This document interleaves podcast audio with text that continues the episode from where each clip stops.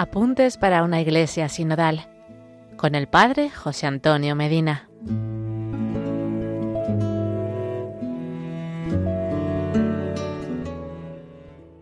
Hola hermanos, seguimos compartiendo los apuntes para una iglesia sinodal para formarnos y poder seguir la llamada que el Santo Padre Francisco hace a toda la iglesia.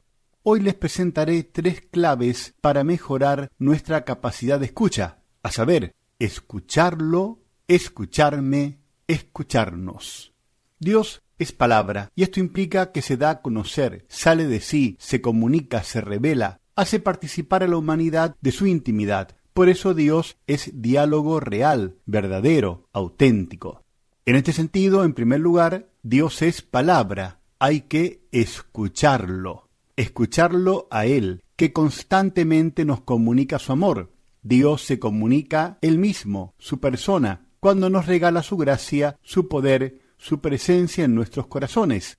También a través de su palabra escrita, nos invita a transitar por sus senderos. Entonces, ¿cómo me dispongo a escuchar al Dios palabra?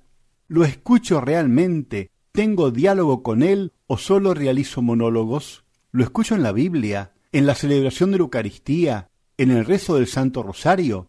Descubro que la oración es diálogo, ida y vuelta, escucha recíproca entre la grandeza de Dios y mi pequeñez humana? Como segundo punto, ante el Dios palabra, escucharme.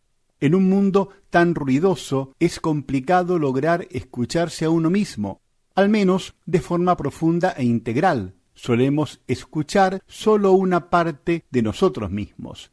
Escucharme no es tarea fácil porque hace aflorar esa interioridad que a veces está dormida es escuchar el misterio de Dios que habla en mi vida concreta y cotidiana, dejar que hable toda mi interioridad, con lo bueno y con lo malo también. Pero el desafío será que lo que salga de mi corazón sea tocado por el Dios palabra, que purifica y renueva todo. Finalmente, por la gracia del Dios palabra, escucharnos.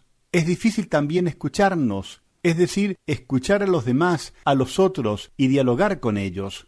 En la era de los medios de comunicación y de las redes sociales, pareciera que cada vez nos escuchamos menos y estamos menos comunicados. Hay mucho monólogo compartido, pero poco diálogo real, diáfano, puro. Como discípulos misioneros del Dios palabra, debemos ser maestros en el arte de escucharnos y de comunicarnos y dialogar de forma profunda, diáfana, fluida y sincera. En este tiempo sinodal y siempre, que el Dios palabra nos dé con su gracia la capacidad para escucharlo, escucharme y escucharnos. Hasta aquí llegamos por hoy. En el próximo episodio seguiremos conociendo más y mejor nuestros apuntes para una iglesia sinodal. Que Dios les bendiga y la Virgen Santa les proteja.